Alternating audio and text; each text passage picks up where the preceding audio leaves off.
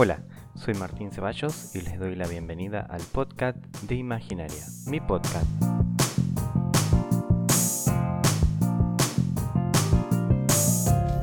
¿Cómo están? Hoy les quiero hablar un poquito de un manga de ciencia ficción que terminé de leer hace unos días. Es de hace un par de años atrás y tal vez muchos de ustedes ya lo conozcan o no.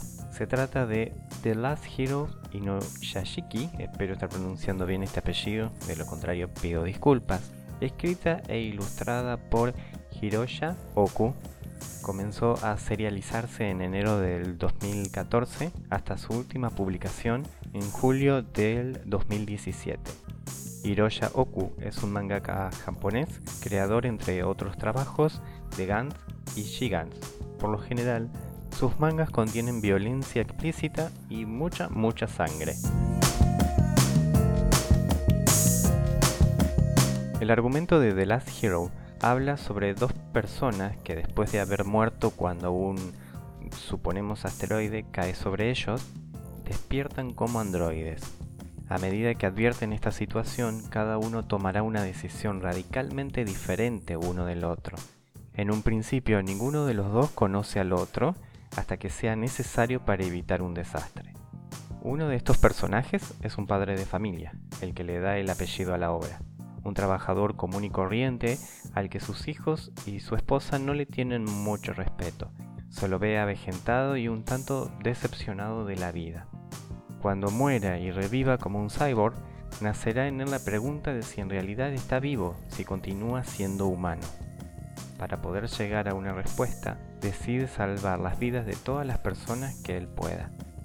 Por otro lado, tenemos a un estudiante de secundaria un tanto extraño que después de sufrir el accidente y de alguna manera pasar por las mismas dudas existenciales que el personaje anterior, él decidirá tomar el camino contrario. Matará tantas personas como pueda, incluso si eso significa ponerse en contra de todo Japón.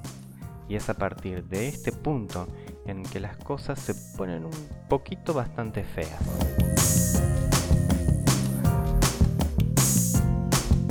Este es el primer manga de ciencia ficción que leo. Siempre me había entretenido con los de fantasía o un poco de drama también.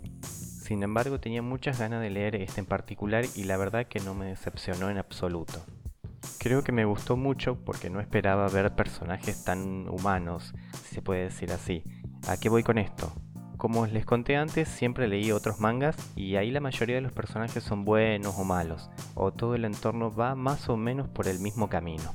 En cambio, en The Last Hero me encontré con los hijos del personaje que no aprecian su trabajo y todo el esmero que pone para que, sean, para ellos sean felices.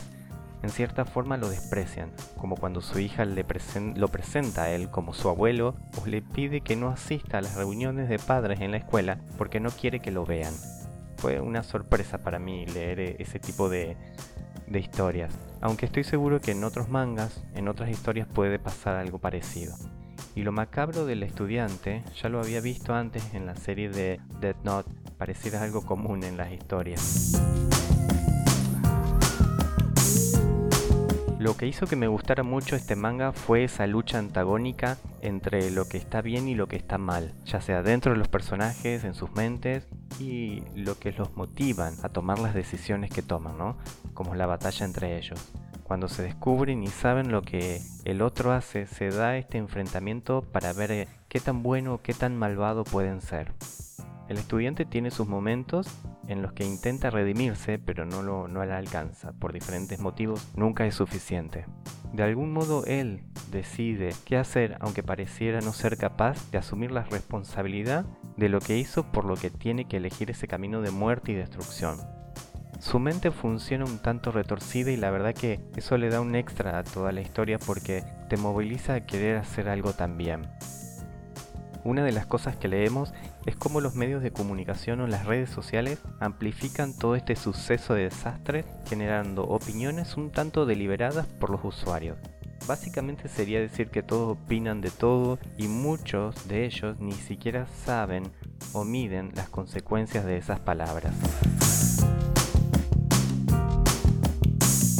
El final me dejó con un gustito amargo por lo que sucedió, no porque la obra sea mala o porque decepcione, todo lo contrario.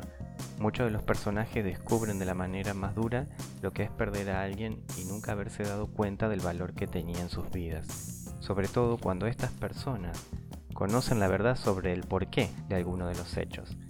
No les puedo decir mucho más sin caer en el grave delito del spoiler, pero lo único que puedo comentarles que al final cada uno de los personajes tendrá su héroe. Y algo que me llamó la atención es el hecho que nunca sabemos qué fue esa luz que vieron en el parque y que terminó con sus vidas. Jamás nos cuentan si fue realmente un asteroide, un proyecto secreto del gobierno o qué. Apenas se puede ver en las páginas de esa escena una especie de hombrecitos o algo trabajando para reparar el error que ellos mismos dicen que cometieron. Esto es interesante porque en una obra occidental, sobre todo en los libros, se exigiría que el autor aclare este hecho. Acá en cambio es algo más, algo que genera todo este argumento mayor, por supuesto, pero que no le quita fuerza si seguimos sin saberlo, tal vez agregando más misterio a la historia. La edición que leí pertenece a Hebrea Argentina, un manga sumamente interesante con mucha acción recopilada en 10 volúmenes Así que ya saben, si les interesa la ciencia ficción, no dejen de leer The Last Hero Inuyashiki.